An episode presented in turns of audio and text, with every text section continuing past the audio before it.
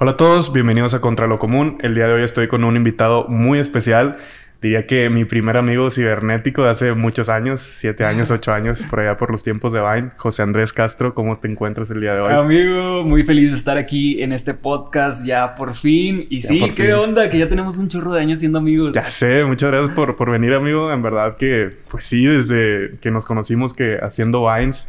Y pues tocó la casualidad hace como cuatro años que vine a Ciudad de México. Creo que fue la primera vez que vine y me recibiste, era mi cumpleaños, de hecho, entonces te agradezco mucho eso. Te digo aquí públicamente que en mi cumpleaños no me la pasé solo, gracias a ti. Eras la única persona que conocía en Ciudad de México y, y pues me recibiste muy bien y, muchas gracias, te agradezco mucho por eso. Sí, me acuerdo que fuimos a un barecito Godines, ¿te acuerdas? Sí, sí, sí, sí, sí. no, hombre, la neta es que, pues sí, nos conocimos cuando empezamos a hacer Vines. Yo también, o sea, Vine fue como mi primer acercamiento a un video viral y yo me acuerdo que ahí pues nos llevábamos muy bien, teníamos una bolita. Sí. Y este, y pues no hombre, o sea, Pero no nos, conocíamos nada más por ahí, ¿no? Sí, prácticamente todos. Pero fuera de pedo, creo que eres de las amistades más largas que tengo ahorita, porque sí, ahorita si pienso en amistades de siete años, sí son pocas, la neta, y, y siento que siento que tú sabes que puedes contar conmigo cuando quieras. Claro, igualmente, amigo, lo sabes. Gracias. Espero que vayas a Monterrey pronto, igual ya tiene rato que, quiero que vayas y, no has... ha tocado. Espero que pronto pueda ir y allá irnos a una carnita asada o algo así. Ojalá, amigo, claro. Eres bien recibido, ya tienes tu casa. Ah, gracias, gracias. Y bueno, amigo, la pregunta con la que siempre inicio aquí mi podcast, en tu caso, ¿quién es José Andrés Castro? ¿Qué haces? ¿A qué te dedicas? Platícanos un poco.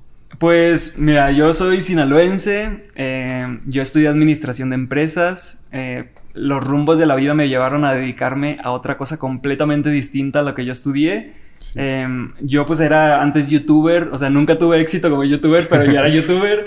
Y pues ahí aprendí a editar video y así fue como yo entré a trabajar a ExaTV y pues ahí ya después pasé por varios puestos. Ahorita soy locutor, también soy productor de radio de tres programas y pues siempre me han gustado mucho las redes sociales, o sea, siento que es como eso que hago en mis tiempos libres, que me apasiona, que que ya gracias a Dios se convirtió en un trabajo y ya puedo recibir algo, pero antes de todas maneras lo hacía con mucho gusto y pues ahorita, ahorita pues también hago TikToks, entonces pues eso es lo que hago en la vida. Te ha ido súper bien en TikTok, ¿verdad? Ya tienes 4.4 millones. Gracias a Dios, fíjate, el año pasado pues cuando empezó lo de la pandemia, eh, yo empecé a hacer home office y pues empecé a hacer más videos, más videos y se me hicieron virales los videos de Claudia. Dice mi mamá que... Y también los de Fabián, no te pasaste, es clarito, te dije. Y ya después empecé a hacer eh, TikToks con mi gatito Lolo. Y pues también se hicieron muy virales. Ese es otro tema. Tu gato Lolo, tengo entendido que es el gato más, eh, más famoso de México, ¿no? Sí, pues tiene más de... 1.4 millones, lo acabo de ver. 1.4 millones y bueno, sus videos son virales. Lolo ya ha hecho campañas con Vancomer con Naturela, o sea, ya tiene... O sea, Lolo ya gana dinero. ya ha pagado la renta varias veces, la verdad estamos contentos con eso. Y pues no... O sea, es, un roomie más y les ayuda a pagar la renta. Así es, ya, ya le compramos croquetas de las caras y toda la cosa. qué chido, amigo. Oye, y para todo esto, tú eras youtuber cuando estabas en... Vivías en Los Mochis, ¿verdad? Eres de Los Mochis. soy de Los Mochis. Este, pues a mí siempre me gustó todo lo de redes sociales. Yo antes era súper cristiano, era así de esas personas que literal, este, vivía todos los días leyendo la Biblia, iba todos los días a la iglesia. O sea, era como una persona que realmente vivía siendo cristiana todo el tiempo. Ah, como debía ser. Ajá, como debía ser, ¿no? O sea, en todos los aspectos, hasta sexuales y todo el pedo. Sí. Y ya después, pues allá ahorita, ahorita me sigo considerando cristiano, pero ya no voy a la iglesia, o sea, ya soy un pecador normal. este, pero en ese tiempo era muy cristiano y empecé a hacer videos en YouTube hablando de Dios. Entonces, era algo muy de nicho, pero pues así empecé y, me iba bien. Pero ya, ya, ya, habías estudiado administración. ¿Estudiaste administración en Los Mochis? En Los Mochis, sí. ¿Y para cuando eras youtuber ya estabas trabajando como algo de... ¿Estabas ejerciendo tu carrera o...? No, cuando yo salí de la carrera, este, como que no sabía qué hacer, ¿no? Dije, chin, ¿y ahora qué hago, no? Como que no tenía la confianza de ir a pedir trabajo. Como que decía, pues es que estudié administración, como que realmente te enseñan muchas cosas, pero pues a final de cuentas como que dices, chin, ¿dónde empiezo, no? Entonces, yo lo que hice fue, eh, me puse a trabajar en negocios de mis papás. Mis papás este, tienen negocios en un mercado de, eh, ahí de los mochis, un mercado municipal. Y pues tenían una carnicería y dos pollerías y yo este, me encargué de una pollería. Entonces yo era pollero profesional. O sea, yo te puedo partir un pollo, descuerar. Neta. Ajá. Y pues ahí estuve como tres años, este, que pues era mi negocito, o sea, me dieron el, el, negocio y pues ahí estuve trabajando. Pero pues sí eran unas chingas horribles porque me levantaba a 4 de la mañana, abría a las 5 de la mañana el negocio porque pues los proveedores llegaban súper temprano, eran 12 horas de mucha carga Em, yo cuando entré decidí no tener empleados, entonces imagínate, o sea, yo, o sea, yo soy súper flaco, peso como 70 kilos, pero mido 1,85, 1,84. Sí, eres muy alto. Entonces, imagínate levantando cajas de 30 kilos ahí yo con mi espalda, o sea, todo, te lo juro que recuerdo esa época y me duele la espalda, me duelen los tobillos, la cadera. sí, sí, o sea, pero sí era muy, un trabajo muy pesado y así estuve varios años. Y de repente pues me salió la oportunidad de venirme para acá a la Ciudad de México. Me dijeron, oye, pues ahí necesitamos un editor. Si quieres este, hacer tu prueba, pues vente y el lunes aquí te esperamos. Y eso fue un viernes. Yo me vine el lunes y ya no me regresé. Así fue. Así fue. ¿Pero tú buscaste esa oportunidad o cómo te encontraron como para trabajar como editor o, cómo fue eso? Pues hace cuenta que haciendo videos cristianos, o, bueno, de Dios, conocí a un amigo que se llama Sam y él trabajaba en Exa TV. Entonces él me dijo, oye, pues estamos buscando un editor, si quieres vente, pero no era nada seguro, ¿no? Entonces yo llegué y ya ese día que llegué me dijeron, no, pues sí te quedas. Y ya yo así como que, ay, güey. ¿Y tú venías con la intención de quedarte ya? O sea... Sí, o sea, mi sueño siempre fue vivir aquí en Ciudad de México. Yo, desde que estaba en prepa, yo decía, yo voy a vivir en Ciudad de México y voy a vivir en un piso muy alto y voy a estudiar teatro y voy a ser artista. O sea, yo siempre desde niño, yo le decía a mi mamá, este, llévame a un casting, o sea, llévame a Código Fama, llévame a un casting de una novela. O sea, yo le decía, es que yo siento que yo voy a quedar. Pero mi mamá, pues, era una mamá divorciada con tres hijos. Este, ella sola nos sacó adelante a mí y a mis dos hermanas, entonces ella pues trabajaba todo el día en el mercado, o sea, era un trabajo muy pesado eh, también. Yo me acuerdo que en mi infancia siempre era así como de que a las 8 de la noche, 9, mi mamá ya se iba a dormir y nosotros íbamos a dormirla, o sea, íbamos a acostarla así de que, ay, buenas noches mamá, y le dábamos el beso de buenas noches, así de que le sobábamos los pies, la tapábamos y ya nos íbamos a nosotros a hacer el desmadre que queríamos, ¿no? Porque pues ella se dormía. Sí. Y pues sí se despertaba ella también como a las 4 de la mañana para irse a trabajar. Entonces, este, siempre... Eh, como que no tuviste la oportunidad de, hacer eso que querías. Ajá, o sea, yo siento que si mi mamá hubiera tenido el apoyo de mi papá, siento que obviamente a lo mejor sí me hubiera podido llevar a castings y todo eso. Pero ahorita sí lo entiendo y, y, entiendo que no me podía traer a la Ciudad de México a hacer un casting, ¿no? Obviamente. Sí, claro. Ajá. Y tú, o sea, para todo esto, ¿tú ya hacías algo o aprendiste a actuar de cierta forma? ¿O cómo, pues, cómo, cómo sentías tú esa seguridad? O sea, ¿siempre te ha gustado actuar o cantar pues, y cosas de este tipo? Ajá. Yo cuando veía las novelas infantiles así de cómplices al rescate, aventuras en el tiempo, yo decía... Es que yo podría hacer eso, o sea, yo, me, yo veía a los niños y yo decía, es que yo soñaba así con ser Martín Rica y despertar y ser el protagonista y dar conciertos y todo eso. Y cuando empezó la academia, que yo tenía, o sea, estaba bien chiquito, que vi, el reality de la academia, yo dije, es que yo quiero cantar y, veía las clases de los maestros que daban ahí en vivo y todo eso. Y pues ahí descubrí que sí me gustaba mucho cantar, pero siempre he sido como una persona muy seria, como muy tímido, no me gusta ser el centro de atención, o sea... ¿Te consideras introvertido o extrovertido? Yo siento que ahorita sí me considero más introvertido, o sea, como que en mi etapa de prepa, universidad, sí era como que más popular y todo eso, pero ahorita como que sí prefiero más como eh, estar un poquito aislado. O sea, no me, me, han invitado así de que, ay, vente, vamos a reunirnos muchos este, TikTokers y todo eso, ¿no? Sí. Y yo así como que, ay, no sé, o sea, me siento como muy aparte, pero me siento muy cómodo así. O sea, claro, de hecho eres más como que grabarte tú solo, ¿no? No, no he visto tantas colaboraciones así que, que hagas. Sí, sí. O, sea, como que te, te, sientes mejor estando tú solo con, con, la cámara. Sí, y como, como yo empecé a hacer los TikToks, pues en la comodidad de mi casa, en, o sea, nadie me veía y así.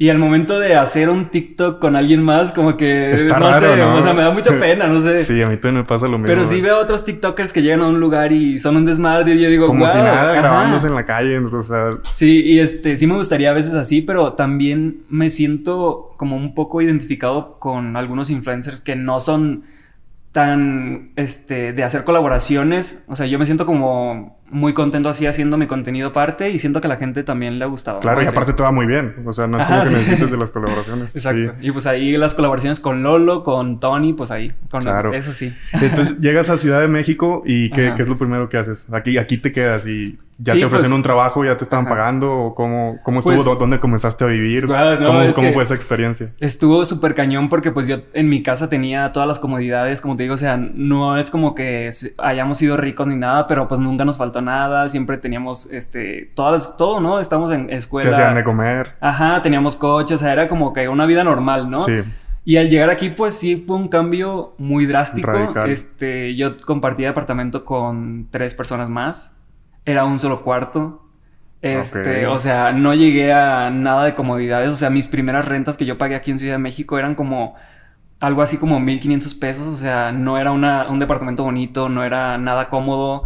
Este, pero pues es al inicio, así llegas, ¿no? O sea, yo me acuerdo que yo llegué como con 20 mil pesos ahorrados y yo dije, ah, pues sí me va a alcanzar para mientras me adapto y no sé qué.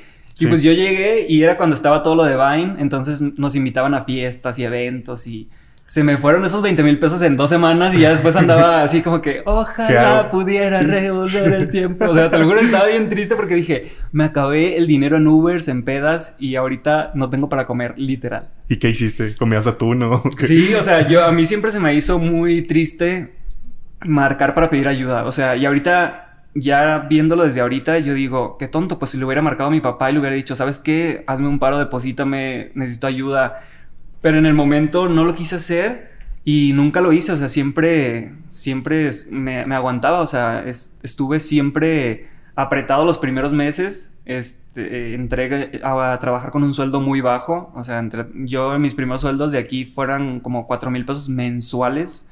Entonces, obviamente, nadie se puede mantener con 4 mil pesos pagando renta y comida y transporte. Aquí en Ciudad de México es. Sí, no es, es muy poquito, ¿no? Entonces, pues sí era, sí era difícil, pero pues nunca... Pero entonces tú sobreviviste con, con ese sueldo. Ajá, sobreviví y ya después como de cuatro meses ya me subieron un poquito más y así, o sea, poco a poco. Pero sí a veces pienso que la gente que ve mis TikToks dice, ay, este güey seguramente sus papás le dan todo, o no sé, es como raro, pero sí, sí ha sido una evolución de de ir creciendo poco a poco y pues, no sé, o sea, sí, sí, sí, no pasó todo de la noche a la mañana, ¿no? Claro, y tengo entendido que has pasado por muchos puestos, ¿no? Ahí en la empresa, llegaste como editor y, ¿qué otros puestos has, hecho? ¿Cómo fuiste eh, creciendo? Pues fíjate, yo llegué como editor de video, este, después me capacitaron para ser operador de TriCaster, o sea, para switchar cámaras, para este, dirigir ¿Y cámaras. Todo, o sea, eso lo aprendiste ahí mismo. Todo eso lo aprendí ahí. Eh, este, después yo estaba dirigiendo cámaras y ahí se me dio la primera oportunidad de producir un programa de televisión en ExaTV. Después entra Roger González a ExaTV y yo soy su productor de tele. Y a los cinco meses este, despiden al productor de radio de Roger y me dicen, pues queremos que seas tú. Y yo así como que, oh, esperen, es que pues yo no soy productor de radio y así. Y me dicen, pues es que ya traes todo el, el ritmo, ya, ya entendiste como todo, entonces pues queremos ver si te avientas, ¿no? Tenías un poco de miedo entonces de... Claro, sí, imagínate, o sea, era el morning show de XFM Ciudad de México. Sí, era algo muy importante, ¿no? ¿Y, qué es lo que hace un productor de, radio? Pues un productor de radio es como, pues, el máximo responsable del programa. Tienes que, pues, conseguir invitados, eh, generar contenido, este, agendar las cabinas, o sea, encargarte de la agenda del locutor, eh, te encargas de las menciones comerciales o ventas que tenga el programa. O sea, sí es una responsabilidad muy grande. O sea, si te pasa una mención, pues sí te puedes meter en pedos de, ah, pues págala, ¿no? sí, entonces pasaste de ser editor, de dirigir las cámaras y de todo esto, A, ser productor. y, a, hacer todo esto que me estás comentando. Así es, entonces eh, empiezo con Roger eh, en el Morning Show. Y a los meses entra Jordi Rosado a XAFM y, y le ponen una, una persona para que sea su productor. Y el primer día, no sé qué pasó, pero la despidieron. O sea, eso fue lo que pasó. Entonces a mí me dicen al día siguiente, oye, pues queremos que entres con Jordi. Yo desde, yo me quedé así como que, wow, pues ya, yo ya tenía muchísimo trabajo y pues acepté entrar con Jordi y pues hice con Jordi más de mil programas en Jordi en Exa. Y pues en, en diciembre ya renuncié a ese programa. Este, y ya después entró otro programa de cine que se llama ¿Qué película ver? Y empecé a producirlo también, que es el programa que escuchas cuando vas a cualquier Cinépolis de Latinoamérica, el programa que escuchas como hablado de, ay, que, eh, que, están como hablando de las películas que vienen y todo eso. Ok. Y pues ahorita es como en eso lo que estoy trabajando. También tienes un programa de, radio tú mismo, ¿verdad? Ajá, sí. El Celebrity Exa con José Andrés. Así es, en, pues en noviembre cuando este, pasó todo esto de mi viralidad en TikTok, mis jefes me dijeron así como que, oye, pues queremos eh, que estés al aire Y pasó lo mismo, o sea, yo le dije a, mi jefe que es Jesse, Cervantes, le dije, oye, pues es que la neta, o sea, yo no soy locutor, no estudié locución ni nada, y me dice, pues es que queremos que seas tú, o sea, queremos que sea tu voz la de TikTok, que hables como hablas en TikTok, o sea, queremos que sea completamente lo que te gusta hacer, ¿no? O sea, es más, tú piensa la idea y danos, este, como qué te gustaría hablar en el programa. Y pues sí, o sea, el programa es de redes sociales, hablo pues de audios virales, entrevistas, recomendaciones, o sea, también tengo ahí espectáculos porque siempre he sido fan de los espectáculos. Sí. Entonces, pues me gusta, o sea, es algo que disfruto mucho hacer los fines de semana. ¿Y cuál es el proceso para, para invitar a personas? ¿Cómo, ah. ¿Cómo, las encuentras o cómo, cómo te comunicas con ellas? ¿Las conoces desde antes o les mensajeas por Instagram, por correo? Pues al principio sí dije, pues voy a invitar así a pura gente que, que conozca, ¿no? O sea, para... Porque al principio sí estaba súper nervioso. O sea, en mi primera entrevista yo le dije, oye, este, disculpa, me voy a tener que parar. Y me salí, me fui al baño, así como que casi, casi que me ponía a llorar, así. Ah, neta. Sí, estaba súper nervioso, o sea, porque aparte, pues había gente de redes sociales y tomando fotos y grabando video, y yo sí me puse ahí medio nervioso. Pero pues ya con el paso del tiempo, lo que más me gusta hacer ahorita es entrevistar. O sea, me encanta entrevistar. Pero eh, este programa era por medio de, internet o si, era, si era presencial. Pues mi primera entrevista fue presencial. Ya después que pasó, este, ya después ya hice más todas, este, por Zoom y eso, pero ya ahorita ya estamos haciendo presenciales otra vez. Ok. ¿Y tienes preguntas base así como para todos o estudias al invitado desde antes y, formas algunas eh, preguntas? No, sí, sí hago las preguntas antes, este, sí los estalqueo así macizo antes de la entrevista. Y me gusta eso, ¿no? Me gusta que mis invitados se den cuenta que sí, que sí les dedique tiempo, ¿no? No así como que, ay, ¿qué, qué haces? Este, platícame algo. Sí, sí, sí, claro. Un invitado que me sorprendió mucho fue Santa Fe Clan. ¿Cómo se dio ese, eso? Porque he visto que pues son puros influencers, ¿no? Y Santa Fe Clan pues es un, un rapero. Como que está algo... Pues es que, o sea, yo, a mí me gustan mucho algunas canciones de Santa Fe Clan y cuando me ofrecieron la entrevista dije, claro, o sea, es, es una personalidad de internet también. Entonces. Sí, claro, es un meme súper o sea, y aparte tiene demasiados seguidores, demasiada influencia. Y me dio mucho gusto platicar con él y ver que es una persona súper sencilla. Y se terminó la entrevista y se quedó platicando un rato. Y me dice, no, pues saludos a tu familia. Y, yo, ah, pues soy de, soy de los mochis. ¿Y cuánto tiempo que no ves a tu mamá? Y así, o sea, se, se quedó platicando y dije, wow, es un vato muy sencillo. Y sí, siento que es alguien como con quien pudiera verme una peda y pasarla muy bien. Qué chido. Oye, regresando un poquito al, al tema de, de Vine. Ajá. Eh, ¿Cuántos seguidores llegaste a tener en, en Vine?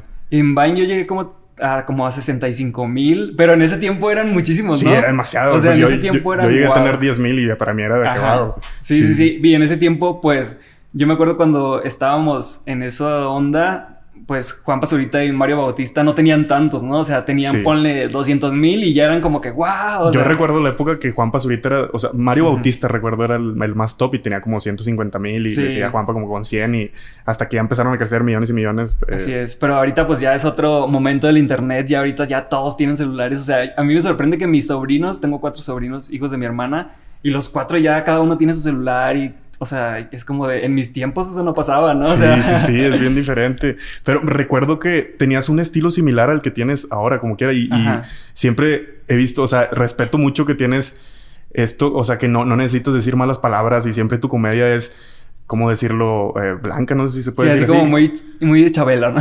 sí, o sea, que, que, es familiar, o sea, cualquiera persona lo puede escuchar. Y yo recuerdo que desde, desde ese tiempo eras, eras así y has mantenido ese, como que esa línea. Respeto mucho eso. Sí, pues, o sea, yo, este, como que por mis sobrinos, este, siempre dije, ay, pues no, no voy a decir, porque yo me daba cuenta, ¿no? Que ellos, o sea, me veían así como que, wow, mi tío. Entonces, cualquier cosa que yo decía, cualquier grosería que yo decía, ellos la empezaban a decir. Y por eso fue que decidí no decir groserías. Ya después pensé así como que, ah, pues sí, a lo mejor y mi contenido está muy, este, para toda la familia o muy triple A. Pero pues siento que a veces eso también te ayuda en cuanto a colaboraciones comerciales. Sí, claro. Eso te puede ayudar muchísimo, ¿no? Que pueden llegar más marcas a, a buscarte solamente por tu contenido que sea muy A. Sí. Pero en mi vida no soy nada. O sea, en mi vida es como que en mi vida ha sido groserías y todo eso, pero en internet como que sé que me siguen muchos morrillos, entonces digo, ay, pues ¿para qué? Sí, entonces pasa Vine, se muere Vine y dejaste las redes sociales por un tiempo o seguiste en redes sociales de cierta forma? Pues yo dejé Vine un poquito antes de que lo cerraran. O sea, yo creo que todos, ¿no? Porque Vine se fue así como en picada. Fue de bajada, sí. Ya de repente empezaron a entrar los comerciales a Vine y eso le quitó lo divertido, ¿no? O sea yo me acuerdo que ya de repente entrabas y era como que, ay, subían un, tic, un Vine y era de McDonald's y era de tal y tal y tal y tal. Y ni siquiera la disimulaban, ¿no? Eran comerciales, literal, comerciales. Y siento que eso también le afectó mucho a Vine. Y yo cuando entré a trabajar a EXA, como que toda mi creatividad se fue, pum, ¿me entiendes? Directo a EXA. Y pues trabajaba todo el día, estaba todo el día ocupado y pues no grababa videos. No tenía mi espacio personal, imagínate, o sea, yo compartía un cuarto con otras tres personas te lo juro, no tenía cama. O sea, yo duré aquí, este, eh, duré en ese departamento un año durmiendo en el piso. Neta. O sea, te lo juro. Y ahorita digo, güey, ¿por qué? O sea, ¿por qué no le marcaste a tu papá, a tu mamá y, oye, ayúdame, necesito comprar una cama, ¿no? Pero realmente en esos momentos era como, decía, no, pues no, no lo voy a hacer, no voy a marcar y no voy a pedir ayuda. Este, pero sí, o sea, al principio no tenía un espacio para grabar videos, este, y dejé como tres años o cuatro sin hacer videos, sin hacer nada de mí, de mis redes sociales. Me enfoqué completamente en mi trabajo en EXA, este, me enfocaba en toda mi creatividad, la dirigía EXA. Y pues en 2018, en diciembre, yo estaba así viendo en internet y vi que decía, ay, pues TikTok, la nueva aplicación que viene, ¿no? Así como que el nuevo Vine, casi casi que decía. Sí, es que existía, ¿no? Musically. Ajá. Musically. Pero Musically era como, o sea, era Nada más hacer como... Mímicas, ¿no? Así. Ajá, no podías como tanto hablar y así. Y cuando veo ese TikTok, yo le digo a Roger González, oye, pues viene una aplicación que dicen que va a ser muy buena, ¿no? O sea, deberías de empezar a hacer videos. Y él me dice, pues aprende a usarla en las vacaciones de diciembre y en enero pues me enseñas a usarla y empiezo a hacer videos. Y yo dije, ah, pues sí, va. Sí. Entonces empecé a aprender a usarla en las vacaciones y pues en enero empecé a hacer yo TikToks también. O sea, le expliqué a Roger y los dos empezamos a hacer TikToks al mismo tiempo. Y yo me, yo me clavé, o sea, me gustó, empecé a hacer videos, como que regresó esa parte creativa de mí, de los personajes, de los filtros y todo eso. Claro. Y pues me empezó a ir bien. De repente así, yo empecé en enero y en marzo tuve mi primer video viral. Sí, de hecho eso te iba a preguntar cuál fue tu primer video viral en, TikTok. Eh, es una, era una tendencia que estaba en ese momento en TikTok de una canción eh, de Disney y yo le cambié la letra. Entonces la canté y se hizo, el video lo usaron, ese audio lo usaron más de 65 mil personas. Wow. Fue, ese audio lo usaron así todos los TikTokers que estaban de moda en esos momentos eh, Porque en ese tiempo no, había tanta... o sea, sí, sí había, pero... Sí, no había tanta competencia como ahorita, ¿no? Que todos, ah, quiero ser TikToker. Entonces, en ese tiempo yo me, yo me quedé así como que, wow, me dormí. Al día siguiente ya tenía el video 20 mil likes y ya lo habían usado muchas personas. Y pues ese fue como mi primer acercamiento a ser viral en TikTok. Y nunca dejé de subir videos. O sea, yo desde que empecé hace dos años y medio en TikTok Nunca he dejado ni un día de subir videos y subo un chorro, o sea, es como de yo yo lo uso casi casi como historias y, y, como que a la gente le gusta, ¿no? A veces me preguntan, ¿y qué comiste hoy? Y yo digo, ay, güey, o sea, es como, eh, no, pues es que hoy no subí porque, no subí video porque no cociné. Ah, pero sube lo que encargaste, o sea, es como ya, este, ya encontraste una forma de, contar tu día independientemente sea lo que hagas. O sea, a veces haces lo que cocinas. Tienes varios formatos como el, cajón de los antojos, que es, muy, muy famoso. Sí, ese es el cajón de los antojos. Fíjate, empezó por la cuarentena, que íbamos al súper una vez al mes.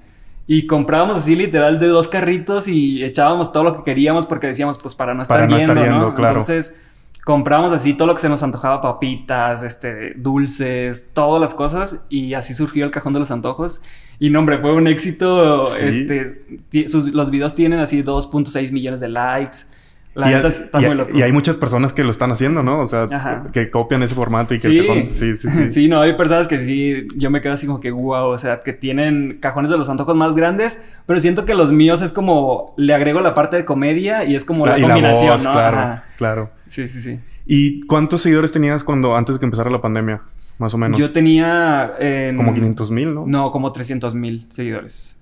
Y entonces comienza la pandemia y dijiste, lo voy a dar duro a TikTok. Pues comenzó la pandemia, entonces me dice, no, pues home office, ¿no? Entonces yo ya estaba en mi casa todo el día y pues yo empecé a grabar más videos y más videos y empecé a subirlos y como te digo, los de Claudia se hicieron súper virales y eso fue lo que detonó absolutamente todo lo de TikTok, ¿no? O sea, yo subía un, un video de Claudia y lo usaban todos los TikTokers este, y eso también te ayuda mucho, ¿no? Si usan tu audio alguien famoso, pues te va a ayudar muchísimo. Claro, he visto que pues, lo han usado influencers de, todos lados, de España, de, toda Latinoamérica.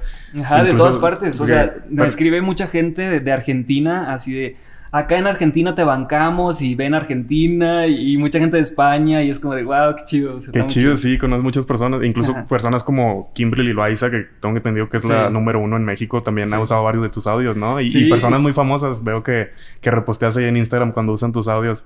Sí, hace, hace como un mes, Kimberly Loaiza usó un audio mío de el, el, que le hice a Lolo de mira nomás, qué bonito ahí está acostado, echadote, no trabaja, ah, no estudia, no paga renta. Sí. Y ese audio lo usó para presentar a su hijo en TikTok. Ok. A su hijo Juanito. Entonces el video pues llegó a más de 6 millones de likes. Y ese audio, ese audio ahorita lo han usado más de 160 mil personas. Entonces, wow. es como, de hecho, mi, ese, mi video tiene como 80 mil likes y lo han usado 160 mil personas. O sea, tienen, tiene más usadas el audio que likes mi video. Sí, sí, sí, está impresionante eso. Mucha gente, de hecho yo me lo he topado varias veces ese audio y muchos audios tuyos. Sí, o sea, lo que me dice mucha gente es como de que es más conocida tu voz que tú, porque en muchas en muchas partes antes yo no salía, o sea, eh, por ejemplo, cuando grababa El Cajón de los Antojos, pues no salía mi cara. Y ahorita ya estoy, ya me estoy dando cuenta de eso, ¿no? Y estoy como tratando de meter mi cara en todos los TikToks. Porque sí digo, sí. sí. es cierto. O sea, por ejemplo, los audios esos de Lolo, pues sí, o sea, esos, esos no salgo yo. Pero sí me da mucho gusto de repente que me manden un video de Facebook y que me digan, mira tu voz. Y es como de, güey, el video tiene un chingo de likes y yo ni siquiera subo mis, mi contenido sí, o sea, a Facebook. Tu, tu voz es casi que seguro que la han escuchado todas las personas. Ajá, sí, sí, eso sí. Sí, porque pues, y yo creo que es difícil, o sea, que conozcan tu cara. Es que la voz es lo que pues como muchas personas usan el audio, probablemente han escuchado de que lo de Claudia, Fabiana te pasaste. y luego, por ejemplo, es que TikTok también cuando descargas un video, solamente te da el crédito del, del video, pero no te da el crédito del audio. Yo digo que eso sí estaría chido, o sea, que, que dijera de quién es el audio al momento de descargarse, ¿no? Claro, porque también hay muchos, muchos que utilizan tu audio, pero desde afuera, o sea, no, no sale tu, sí, ¿verdad? O, por ejemplo, lo suben a Reels o lo suben a otras partes y ya les sale como, como que es un audio original de ellos. Pero pues yo digo, mientras se siga dando a conocer mi voz, siento que me conviene, ¿no? O sea, me conviene. definitivamente. Y luego hay mucha gente que llega y comenta así como que, ¿a poco tú eres el, el que hace los audios de Claudia y los de Fabiana y los de Lolo y los de Miguelito? Y así como que yo les digo, no, pues sí, soy yo. Ay, por fin te encontré. Y es como de, wow, qué chido. Sí. ¿Y cuál es tu proceso para todo esto? ¿Cómo, cómo se te ocurren tantas cosas? ¿Improvisas o, o haces algún tipo de guion o las dos? Pues es como mucha improvisación mucha improvisación. O sea, yo veo un filtro nuevo, me lo pongo y empiezo a hablar. Y ya cuando una idea funciona, que tiene así muchos likes, que tiene muchos comentarios, la empiezo a repetir. Entonces, eh, es lo que me ha funcionado. Por ejemplo, cuando empecé con los de Claudia, eh, pues la primera idea fue un hermano chaperón, ¿no? Porque a mí me tocó ir a acompañar a mi hermana al cine, este, con su novio, a estar ahí cagando el palo y todo eso. Y eso fue como la idea y cuando, cuando vi que funcionó mucho, pues eh, seguí sobre ese tema, ¿no? Pero sí es como mucha, mucha improvisación y tengo muchísimos borradores. O sea, soy una. Mi TikTok pesa 30 gigas, tengo 600 borradores. O sea, si yo quisiera decir un mes no voy a grabar nada y voy a subir puros borradores, podría hacerlo completamente. Wow. Y este. Y sí me gusta mucho grabar, grabar, grabar, grabar y ya después veo que subo, ¿no? También uno que me he topado mucho es el que. Hola, cuñada. Hola, cuñada. sí. que vuelve. Ajá, sí, sí. El de. Eh, sí, pues son como los de. Eh, ama, la Claudia se encerró en su cuarto, ama, y está viendo películas con su novio, pero están aplaudiendo, ama. Para mí que huele a pecado, eh, con permisito. O sea, esos audios siento que son inocentes, pero traen su doble sentido muy cabrón, ¿no? Claro. Está bien chido cómo, cómo utilizas eso, el doble sentido, pero sin, sin, sin entrar a lo. Eh, ¿Cómo decirlo? Pues. Sí, a lo, vulgar. Sí, a lo vulgar, sí, sí, sí. Sí. Wow. Eh, ¿Cuál es tu red social favorita? Me imagino que TikTok, ¿verdad? Pues me gusta mucho TikTok. Eh, me encanta que en TikTok hay mucha diversidad de personas. O sea, eso lo disfruto demasiado. Sí, todo, desde niños chiquitos hasta abuelos. Exacto, o sea, yo sigo a una, una abuelita que se llama abuelita Marta, que tiene como 80 años y hace TikToks, o sea, y es algo que no pasa en Instagram, pues, o sea, en Instagram todos los que son virales son como gente perfecta, gente que se ve muy bien, que tiene mucho dinero, y en TikTok yo sigo a personas que tienen todo tipo de profesiones, sigo a una, a una chava que es médica forense, o sea, como que también aprendes de más cosas, ¿no? no estás viendo las fotos perfectas y las fotos sí, hay mucho talento. O sea, en TikTok realmente no importa tu imagen, sino, sino el contenido. De hecho, yo el año pasado recuerdo que veía a uno que se llama Danny Universe, creo que se llama. Ya no lo he visto últimamente, pero me daba mucha...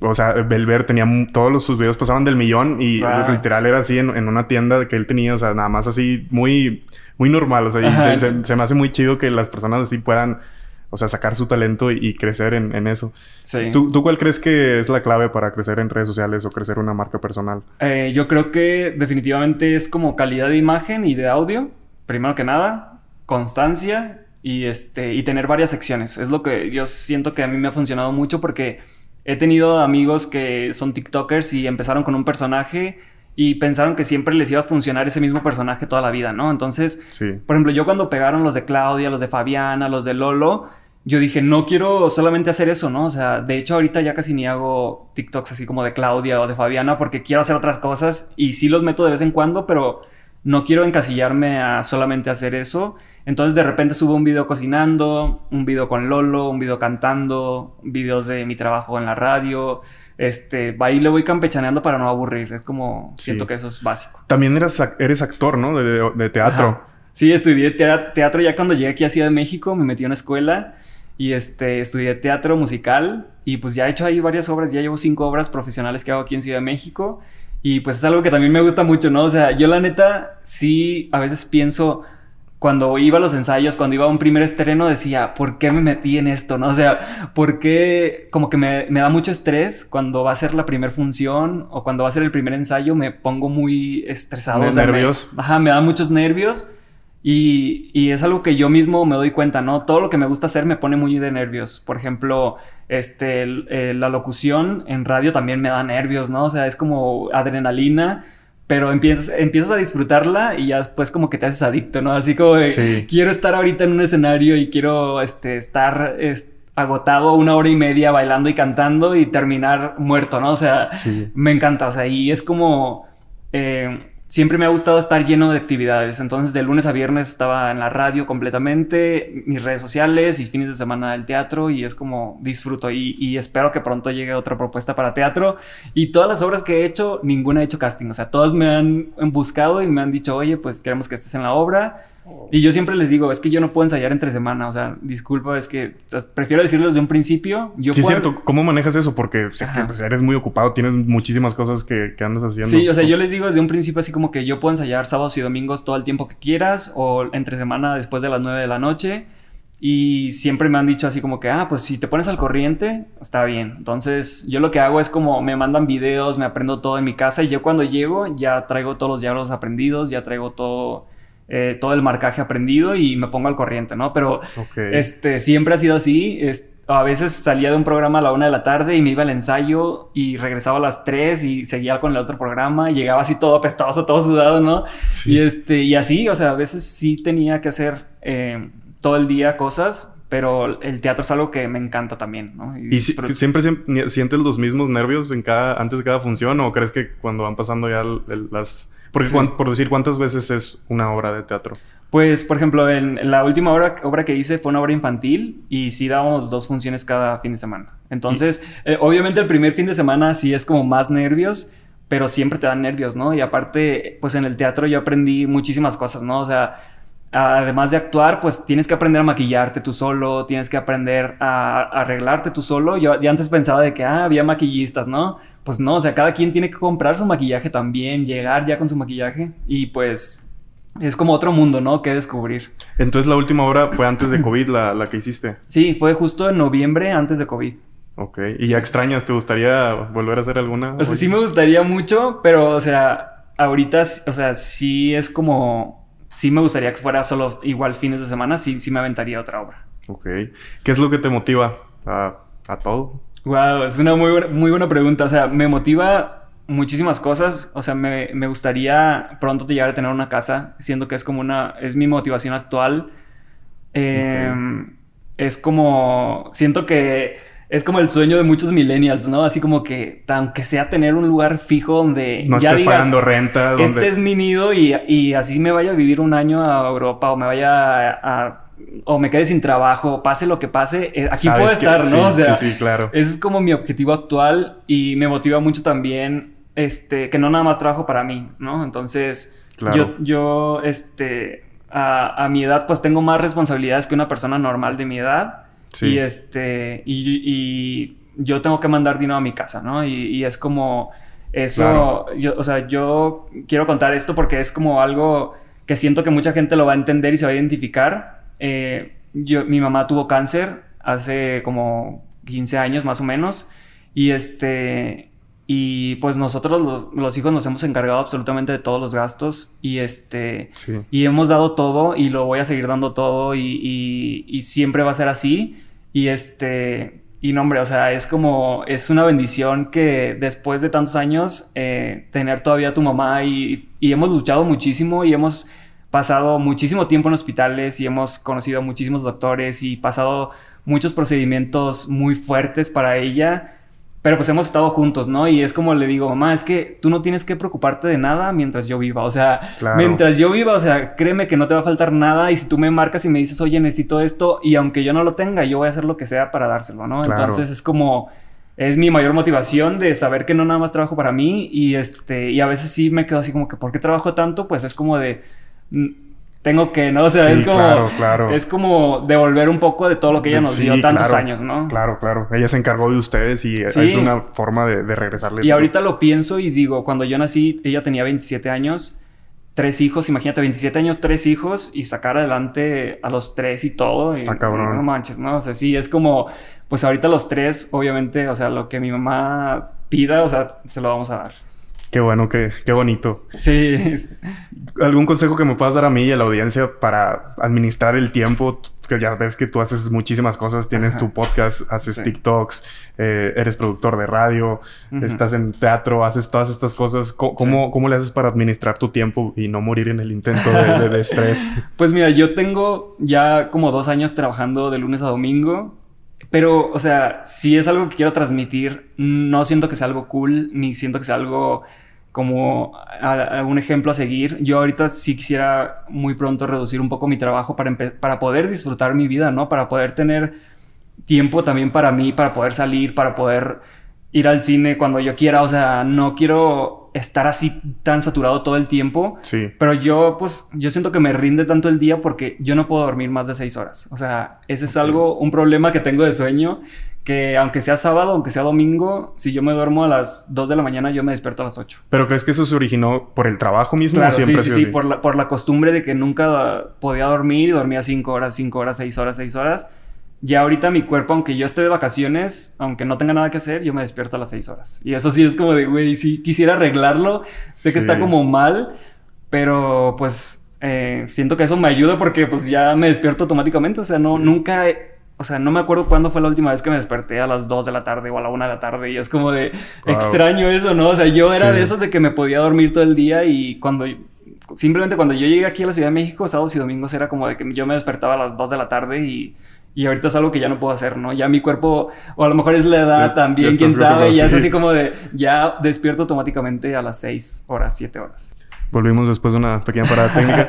Eh, ¿No crees que todo esto del trabajo que, has pasado, que trabajas mucho, ahorita dices que extrañas lo de antes, pero ¿no crees que es un proceso que, tiene que pasar? O sea, ¿no, no crees que que estuvo bien que hicieras todos estos, años para a lo mejor darte cuenta que sí necesitas un poco de tiempo para ti y todo, pero eh, creo que todo esto también te dio la oportunidad de establecerte y, de conocer muchas cosas, aprender muchas cosas. O sea, ¿no crees que es, es un proceso que a lo mejor algunas personas deberían pasar para, para llegar a ese punto de, así como tú, de, ya, querer descansar un poquito porque ya sabes que ya hiciste mucho? Exacto, sí, o sea, y, yo siento que sí, sí, es, sí puede ser necesario todo eso, pero, o sea también se puede como combinar tu vida laboral con, las cosas que te gustan hacer, ¿no? O sea, por ejemplo, yo hace poquito empecé a tomar terapia psicológica, así que ya me urgía, en enero empecé, bueno, ya llevo unos meses, pero ahí me di cuenta de que me decía, es que, ¿qué hiciste ayer que te gusta?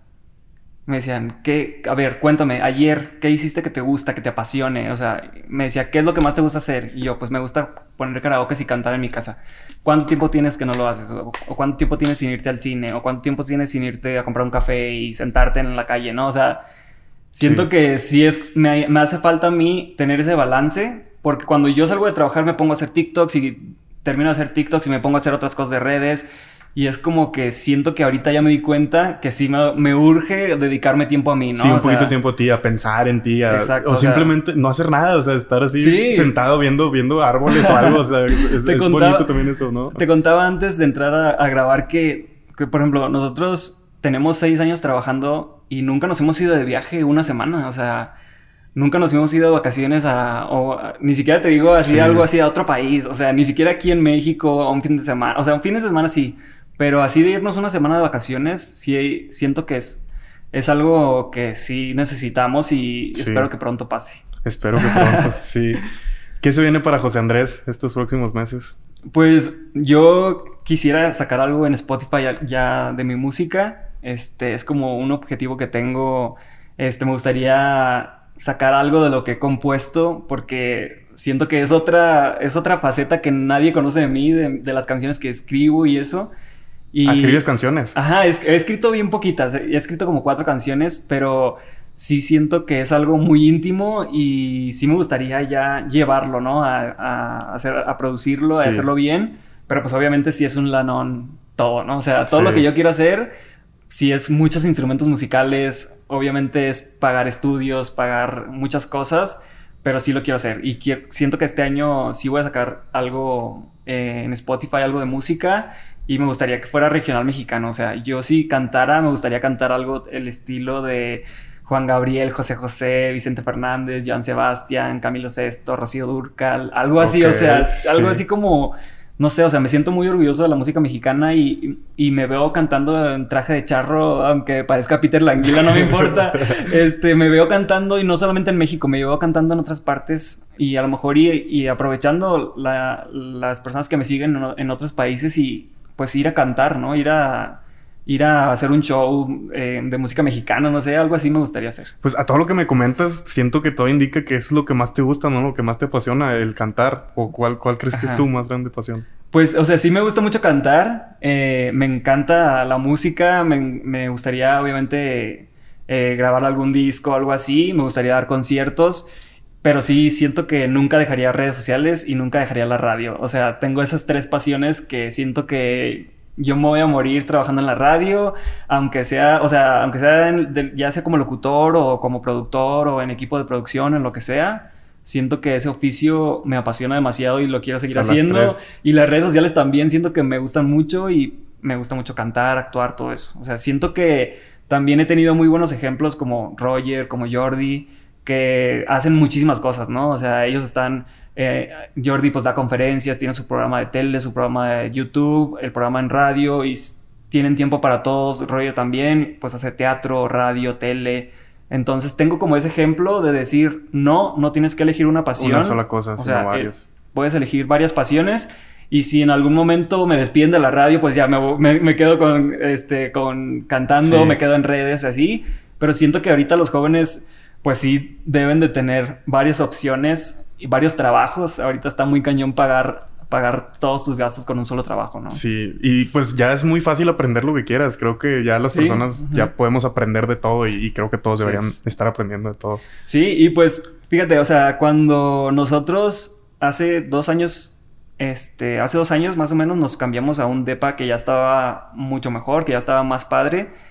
Este, mucha gente nos, ponía así como en comentarios de, ah, pues este, seguramente tienen mucho dinero y así, ¿no? Pero pues a veces aquí en Ciudad de México te conviene invertir en vivienda porque así te ahorras horas en el metro, horas en, en, el camión, horas caminando. Entonces nosotros lo que hicimos fue, vamos a ahorrar seis meses. Una vez fuimos a una fiesta, a un departamento y dijimos, queremos vivir aquí. O sea, fuimos a esa fiesta, dijimos, vamos a vivir aquí y en seis meses ya estamos viviendo ahí. Y fue muchísimo sacrificio al, al principio para dar el depósito porque te piden como tres meses de renta y más, o sea, muchas cosas.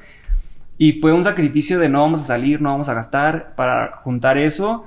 Y siento que es algo que nos ha servido mucho, ¿no? Porque pues obviamente si vives en un, en un departamento que está más bonito, pues tienes este, más, mejor iluminación. Y ahí fue donde empecé a hacer yo los videos, ¿no? Entonces siento que fue una inversión que fue correcta y que funcionó. Sí, ayuda mucho también, eh, pues, el tener esa vista en los videos, o sea, indirectamente tal vez, o sea, es como que... O las recetas, o sea, obviamente todo se ve más, más cool. Em, ese, ese, departamento, o sea, fuiste ahí a esos departamentos y ahí mismo fue donde, donde dijimos, vamos a vivir y sí fue en esos super, Súper incómodo, ¿no? Así, no los voy, que no me inviten a sus fiestas, no capaz de que vivo ahí al rato. este, sí, o sea, fuimos a una fiesta y nos gustó y empezamos a investigar y sí dijimos, wow, o sea, sí está caro, pero pues ya sacando cuentas de lo que gastábamos en Uber, en transporte, todo eso pues ya dijimos, sí, pues vamos. Y lo hicimos. y ya tenemos ahí dos años y medio viviendo ahí. Qué chido. ¿Y a todo esto crees que la pandemia eh, te benefició o te perjudicó al, corto o largo plazo? Ah, pues en cuestión de, de difusión, pues siento que, o sea, sí me ayudó porque pues había mucha gente que estaba en su celular, que mucha gente que les dijeron, pues quédense en sus casas, no van a trabajar, no van a estudiar. Había demasiadas personas en internet en esos momentos de la pandemia y este, y sí creo que pues me ayudó en ese aspecto. Y siento que a lo mejor y si, si no hubiera habido pandemia, quién sabe qué hubiera pasado, ¿no? O sea, a lo mejor y mi destino hubiera sido completamente distinto. No quiero, no quiero sonar así como que ah, gracias a la pandemia porque no tenemos absolutamente nada que agradecerle, ¿no? Es como de... Fue muy triste y todo pero siento que, por ejemplo, mis redes ayudaron para dar un mensaje de no salgan, ¿no? O sea, yo siento que fui de los pocos TikTokers que, oh, que nunca rompió la cuarentena. A mí se me murió un hermano de mi mamá al inicio de la pandemia, o sea, en, justo en mayo del año pasado se murió un hermano de mi mamá. Entonces, como que ahí fue como que toda la familia nos disciplinamos, ¿no? Así como que, no mames, se murió y la pandemia iba empezando, o sea este, obviamente todos extremamos este, las precauciones y siento que sí estuvo cool que, que en mis redes, pues yo hice mis TikToks encerrados en mi casa, ¿no? O sea, al principio cuando empecé a salir me decían, te ves bien raro afuera de tu casa, o sea, es como de que sentimos raro que estés fuera de tu casa y cuando salía, pues salía y con todas las medidas y todo. Entonces siento que en ese sentido estuvo chido porque sí me siento orgulloso, ¿no? La neta sí estuvo muy pesado de no salir los primeros meses y todo. Pero sí siento que... Sí, yo estoy consciente. Yo recuerdo que tú eras, como tú dices, de los pocos que, que respetaban la cuarentena, que decían no sin cubrebocas, no salgan. No, y luego como yo fumé muchos años de mi vida, entonces sí dije, no mames, si me da y capaz de que me muero ahí, no sé. O sea, sí, tenía miedo también de que me diera a mí, ¿no? No nada más era... No nada más era como para dar el ejemplo, también era como miedo personal de, de que me diera. Y no me ha dado, gracias a Dios, hasta ahorita. ¿Y te dejó alguna enseñanza? Pues yo creo que de enseñanza pues sería que no preocuparme tanto, yo creo que por las cosas, como darme cuenta que, que todo termina pasando, ¿no? Imagínate cuánta gente tenía pendientes del trabajo y se murió, o sea, y, los, y todo lo que se preocupó por el trabajo valió la pena. ¿Realmente valió tanto la pena que se estresara tanto? ¿O realmente valía la pena que sufriera tanto por, por un tema? O sea, yo siento que con la pandemia todos nos dimos cuenta que todos somos súper vulnerables y y murió mucha gente que tenía muchísimo dinero y ni el dinero pudo salvarlos, ¿no? O sea, ahí es como, ahí nos damos cuenta que lo principal pues es la salud, ¿no? Y, valorar que, que, estás bien. Y, y, como te digo, yo en el caso con mi mamá, o sea, mi felicidad depende directamente de la salud de mi mamá. O sea, y es lo que más valoro yo. O sea, si mi mamá está bien, todo lo demás, o sea, se puede arreglar, ¿no? o sea, se puede resolver. Y este, pero sí siento que eso fue lo que más me dejó a mí. Ok. Pues, amigo, Qué lindas palabras, en serio. Así he, aprendido mucho de ti. Sí, sí, sí. Muchísimas gracias por aceptar la invitación, por haber venido. No, hombre, gracias a ti por Estuvo muy buena la plática y pues como te digo, espero que, que, vayas a Monterrey pronto a visitarme por allá cuando tengas poquito de, chance y unos dos, tres días, aunque sea. Igual tengo que conocer allá también al equipo de Exa Monterrey. el equipo con el que estoy trabajando en mis redes sociales también está allá y no los conozco. Entonces espero pronto ya andar por allá, por Monterrey. Cuando quieras, ya tienes tu casa, ya sabes. Gracias, amigo. Y la verdad es que me lo pasé muy bien y siempre va a ser un gusto. Cualquier cosa, cualquier cosa buena que te pase, me va a dar siempre mucho gusto. Igualmente a mí, amigo. De verdad me da mucho gusto ver cómo has crecido, cómo has sabido llevar todo y tu historia de verdad me, me conmueve mucho y me, me, motiva a mí también a hacer muchas cosas. El, el hecho de haber llegado aquí, dormir en el piso, como dices, en un año y haber aprendido tantas cosas y seguir creciendo, tanto profesionalmente como personalmente. Para mí eso es algo muy chingón y espero que sigas creciendo y que llegues mucho más lejos de lo que, de lo que ya has llegado. Ay, gracias, amigo. ¿Cómo te pueden seguir en tus redes sociales? Pues me encuentran como José Andrés con 3E al final. Y pues ahí estoy en TikTok, en Instagram, en Facebook. Casi nunca subo nada, pero pues ahí también ando y en Twitter. Ok. Bueno, amigos, muchas gracias por acompañarnos. Gracias. Nos vemos en otro capítulo de Control Común la próxima semana. Chao. Chao. Adiós.